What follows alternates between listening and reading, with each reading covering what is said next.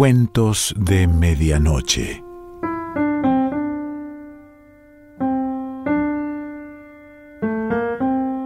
El cuento de hoy se titula Adolescentes y pertenece a Graciela Beatriz Cabal.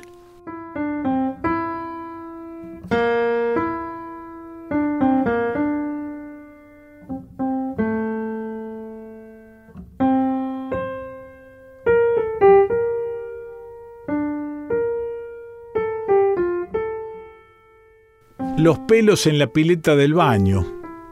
Eso es lo que más me molesta. Me despierto de madrugada pensando, seguro que la pileta está taponada de pelos.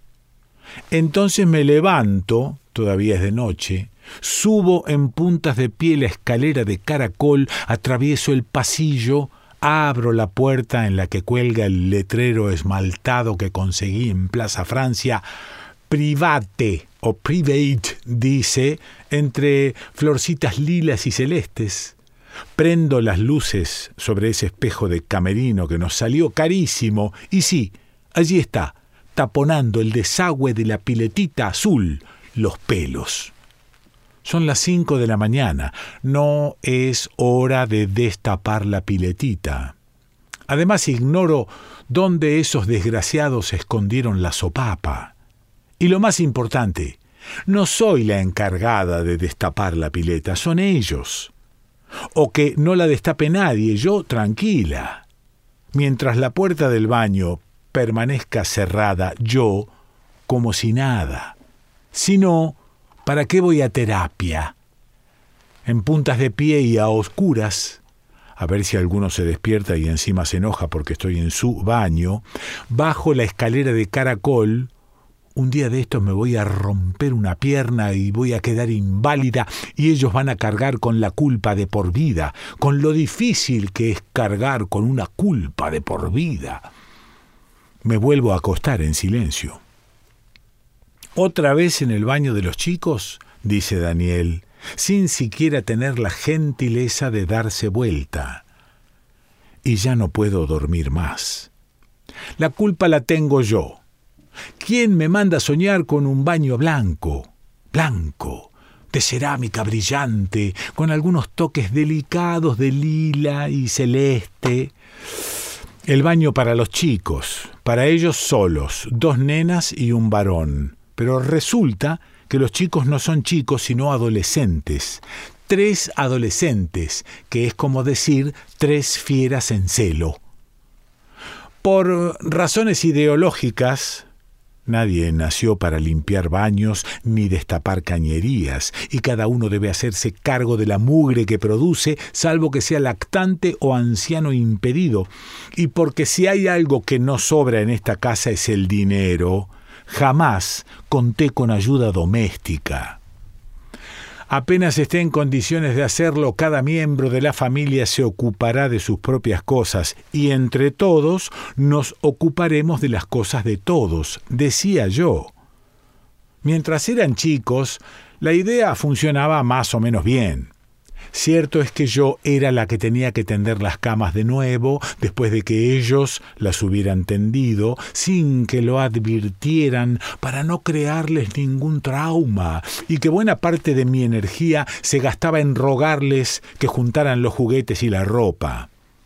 Pero por lo menos mostraban buena voluntad y eran simpáticos, amables besucones y diariamente me juraban amor eterno en hojitas de cuaderno que todavía conservo encarpetadas. Además, vivíamos en un departamento tan chiquito que mucho no se podía pedir.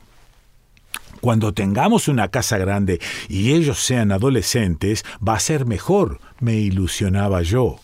Sí, sí, ¿cómo no? Porque ahora nos mudábamos a una casa grande y ellos ya son adolescentes, 17 el varón, 14 las chicas, y es notable cuánto empeoraron las cosas. Para empezar, siempre están de mal humor y con los ojos entrecerrados, como con sueño o dolor de cabeza, y contestan con monosílabos, y arrastran los pies al caminar como si les pesaran ¿Será que cuando eran chicos nunca les pudimos mandar a hacer las plantillas ortopédicas? Seguro que es eso. Al llegar a esta casa, el arreglo fue que ellos se iban a hacer cargo de la limpieza de sus habitaciones y del baño. Todo nuevo, con salida a una terraza florida, dos habitaciones y un baño, blanco el baño, ya lo dije, de cerámica brillante. La vida con tres adolescentes es una desgracia espantosa. Ni qué decir si dos de los tres son chicas, mellizas. Los pelos en la pileta los deja él, y nosotras no nos vamos a hacer cargo de los pelos de su barba. Los pelos en la piletita los dejan las chicas que se afeitan con mi máquina, y después yo me corto.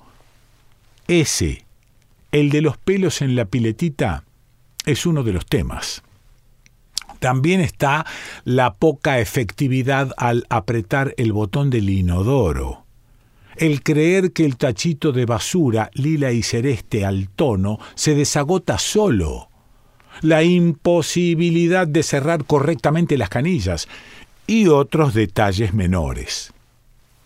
La psicóloga me dijo, usted tranquila, no abra la puerta de ese baño. Después de todo es el baño de ellos, y ellos son dueños de su propia suciedad. Es que no solo se trata del baño. Están las habitaciones, una grande para las mellizas, otra más pequeña con entrada independiente pensando en un futuro para el varón. Usted tranquila, ni se le ocurra limpiar las habitaciones de ellos. Tampoco entre, déjeselas, que estallen de suciedad, dice la psicóloga entusiasmada. ¿Será todo lo buena que se supone esta psicóloga? Y si quieren pintar las paredes con aerosol negro, como Charlie García, bien, usted tranquila. Es su modo de ejercer la libertad. Mire si la madre de Charlie García no le hubiera dejado usar al hijo el aerosol negro, ¿eh? ¿Acaso Charlie nunca hubiera podido escribir Canción de Alicia? ¿Qué me dice? Sí, claro. Pero hoy no pude más. Resulta que yo pasaba por el pasillo de ellos, porque para salir a la terraza a colgar la ropa no tengo más remedio que pasar por ahí, y sentí un impulso fatal. Estaba sola en la casa. Ellos no vendrían hasta la tarde. ¿Qué tal si echaba una ojeadita a sus habitaciones? Nadie jamás se enteraría nunca, ni siquiera mi amiga Mirta. Menos que menos la psicóloga. Estoy harta de pagar para que me reten. Primero habría que cerrar la puerta de calle con llave y tranca por cualquier eventualidad. A ver si a alguno se le ocurría llegar antes. Y también me vendría bien encenderme un cigarrillo. Todo se tolera mejor con un cigarrillo en la mano. Cuando abrí la puerta de la habitación del varón, sentí algo raro en la nuca, como un viento helado.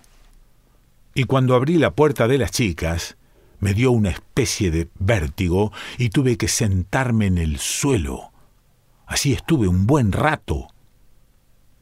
En algo me tuve que haber equivocado mucho, pero mucho. Fue lo primero que se me ocurrió. Después pensé que los hijos nuestros debían de haber caído en poder de una secta, de esas que hacen que los hijos odien a sus padres, se pelen la cabeza, se cuelguen aros en lugares insólitos y otras cosas igualmente espantosas. O que estuvieran metidos en la droga, o ambas cosas. Y las malas juntas, como dice mi papá, no me gusta nada, pero nada. Y el flaco alto del aro en la lengua que anda siempre descalzo, menos. Ellos debían tener la culpa de todo. Pero al cabo de un rato decidí que el único y verdadero culpable era mi marido. Nunca supo ponerles límites a los hijos. Lo que sí sabe es llenarme a mí la cabeza y después borrarse como el mejor y hacerse el moderno. Entonces me levanté y marqué el número de mi amiga Mirta. A mí me pasa lo mismo. Es por el asunto del karma. Estamos pagando las culpas de vidas pasadas. Yo lo que hago es limpiarles las habitaciones todos los días, así no se amontona. Si te consuela, te cuento la última de Gustavo, se hizo un tatuaje, una libélula grande en el pito. Y cortó cuando la voz se le trabó en un gemido. La verdad es que me sentí un poquito consolada. Mi hijo era incapaz de semejante cosa, aunque al rato, no más, ya no estaba tan segura. Después de todo, los padres son los últimos en enterarse de las atrocidades de las que no son capaces sus hijos. ¿Y si se lo había tatuado al pito? ¿Acaso convendría hablar con Daniel para que se lo preguntara de frente, cara a cara, hombre a hombre? De inmediato rechacé idea tan extravagante si nunca pudo decirle siquiera que los reyes eran los padres? No, no, no. Lo más seguro es que yo lo comprobara en vivo y en directo, lo espiaría cuando fuera al baño, o mejor, cuando estuviera dormido. Entonces hice lo único que me quedaba por hacer. Me puse a limpiar las habitaciones. El baño lo dejaría para lo último. ¿Cómo le iba a explicar esto a la psicóloga? Ensayé varias justificaciones. Se trataba de focos infecciosos. Y ahí podría extenderme sobre el tema del cólera, el dengue y cosas de esas. Estaba nerviosa y para mí limpiar es un cable a tierra. No me convencía. Lo mejor era abandonar la terapia o cambiar de terapeuta. Cada vez estaba más segura de que esta psicóloga no tenía hijos y si los tenía los había entregado en adopción. Empecé por la habitación de las chicas. En bolsas de consorcio junté pedazos de sándwiches, botellas de plástico vacías a medio llenar con líquidos de olor nauseabundo, puchos de cigarrillos. ¿Desde cuándo esta guacha fuman? Restos de comida y de papeles húmedos, medias sucias, cassettes rotos, apuntes, velitas de cumpleaños, cartas, cartas. Hice un montoncito y las aparté. Diarios íntimos, diarios íntimos. Los puse encima de las cartas. Al cabo de unas horas, la habitación iba tomando un aspecto, digamos, humano. Mucho plumero, mucho detergente, varias fregadas de piso, cambios de ropa de cama, las cosas a los estantes, los libros con los libros, la ropa limpia en los placares, la ropa sucia al cajón de la ropa sucia. Bien, bien, bien. Ahora me tomo un té y empiezo con la de Pablo. Pero allí estaban las cartas y los diarios íntimos mis hijas podían estar tranquilas, jamás, por ningún motivo su madre cometería la infidencia de inmiscuirse en sus papeles, como si había hecho mi propia madre. Claro que esa era la única manera de enterarme de si en verdad había caído en poder de una secta o de los traficantes de drogas. En tal caso leer las cartas y los diarios íntimos sería más bien un deber. Por la psicóloga no tenía que preocuparme. Acababa de decidir abandonarla y no reemplazarla por ninguna otra, y usar ese dinero en algo útil como ser cursos de danzas celtas o de confección de tarjetas españolas. Abrir las cerraduras de los diarios íntimos con una horquilla de pelo es dificilísimo, antes venían mejores las horquillas. Mi mamá abría mis diarios con una facilidad asombrosa. Sentada en el suelo, leí las cartas, los diarios y cuánto papelito cayó en mis manos. Es cierto que me asusté y varias veces el corazón se me estrujó de angustia, pero de sectas y drogas ni una palabra. ¿Acaso mis hijas tenían, como yo de niña debo reconocerlo, un doble par de diarios? Uno para que pudiera ser leído tranquilamente por mi mamá y otro, el verdadero, lleno de horribles secretos. Pero mejor poner el pensamiento positivo en acción y abocarme a la habitación de Pablo. La verdad es que los dibujos con aerosol negro son un golpe duro de aceptar. Y lo que dijo la psicóloga acerca de Charlie García es una boludez. Ahora lo puedo pensar y hasta decir en voz alta. Total, yo a la terapia no vuelvo. A mí Charlie García me encanta, sobre todo cuando ya me empiece a quedar solo, que así voy a terminar yo. La gata loca la tengo, pero si fuera mi hijo o mi yerno, me ataría una piedra bien grande al cuello y me arrojaría al río de la Plata. Voy a ver si le digo a Daniel que el domingo le dé una buena pintada a la habitación. Aunque mejor voy a la pinturería, pido instrucciones y el lunes la pinto yo. Cuando abrí el placar de Pablo, me sorprendí. No sabía que le gustaban tanto los chocolates, pero ¿Por qué los guardaba adentro del placar? Se le iban a derretir. Habría que ponerlos en la heladera, pero... Oh, no, no eran chocolates, eran forros. Forros, preservativos, condones profilácticos al por mayor de todos los colores, con diferentes envolturas y formatos, saborizados. Así que nuestro hijo usa forros y el padre tan tranquilo. Es decir, nuestro hijito se la pasa fornicando. Si no, no compraría resmas de forros, y los forros suelen pincharse, si lo sabré yo, y entonces puede eh, eh, embarazar a una chica o varias. Y el padre en la luna de Valencia, incapaz de hablar con el hijo de las cosas de la vida, tendré que llevarlo al pediatra, como había pensado. Pero el padre que no, que ya le voy a hablar, eh, cuando llegue el momento, terminé de limpiar la habitación y me encaminé al baño. Ya lo sabía, la piletita taponada de pelos.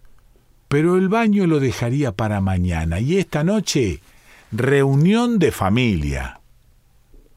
Cuando llegaron los chicos y vieron sus habitaciones limpias y relucientes, pusieron el grito en el cielo y las mellizas exigieron que les fueran devueltos todos los objetos que yo, invadiendo su propiedad privada y en un gesto inaudito de autoritarismo, y después hablaba de los militares, jaja, les había incautado. De lo contrario, se irían a vivir para siempre con su abuela, que ella sí era buena y les daba la leche en la cama y los dejaba ver televisión todo el tiempo. Si era pura basura, papeles sucios, botellas vacías, me tiraste la botella de la que tomó Spinetta. Rugió con cara de loca una de las chicas. La había cambiado por el camafeo de la abuela. Nunca te lo voy a perdonar. Y se puso a llorar a los gritos. Y la otra me dijo que apenas tuviera uno o dos años más se iba al extranjero para siempre sin dejarme la dirección. Pablo no dijo nada, no es de hablar, pero salió, volvió con un aerosol rojo y se encerró en su habitación. Llegó Daniel y por supuesto me echó la culpa de todo a mí. Y cuando le avisé que su hijo coleccionaba forros y sus hijas coleccionaban botellas con líquidos inmundos, dijo, bueno, otra vez me despierto en la madrugada. No necesito subir para saber que la pileta del baño está llena de pelos. Necesito subir para saber si mi hijo se tatuó el pito. Voy a la cocina a tomar agua y a buscar la linterna. Sin encenderla subo por la escalera de caracol. Primero entro en la habitación de las chicas. No puedo evitar la tentación de iluminarles las caras. Primero una, después otra. Qué diferentes son, siendo mellizas. Y qué lindas se las ve. Hace frío y ellas están destapadas. Les acomodo las mantas y no les doy un beso porque, como no me quieren más, si se despiertan se van a enojar. Entonces voy a la habitación del varón. Está tan dormido que ni se va a dar cuenta cuando le mire el pito. Se lo ve tan inocente, la misma cara que tenía de chiquito, y pensar que ahora se la pasa fornicando. O a lo mejor solo se compró los forros para cuando fuera grande y tuviera novia. Le saco la manta y él se mueve y dice algo entre sueños. Rápidamente lo tapo de nuevo. Si me llega a ver examinándole el pito con una linterna, va a pensar que estoy loca. No, seguro que no se lo tatuó. Apago la linterna y a oscuras bajo por la escalera de caracol. Un día de estos me voy a romper una pierna y ellos van a cargar con la culpa de por vida. Pero no me vuelvo a acostar. Si total no podría dormir. Entonces voy al placard, al estante de arriba, y bajo la carpeta con los papeles donde están los chicos, entre dibujitos de corazón y estrellas de brillantina, me juraban amor eterno. Mientras paso una tras otra las páginas, se me ocurre pensar qué bellos y buenos y vulnerables son los adolescentes cuando están dormidos. Graciela Beatriz Cabal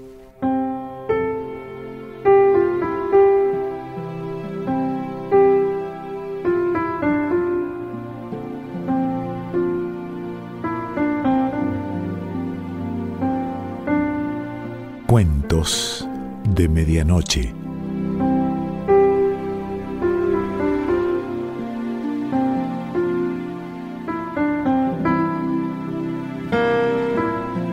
Selección Pancho Mondino. Idea y lectura Quique Pessoa.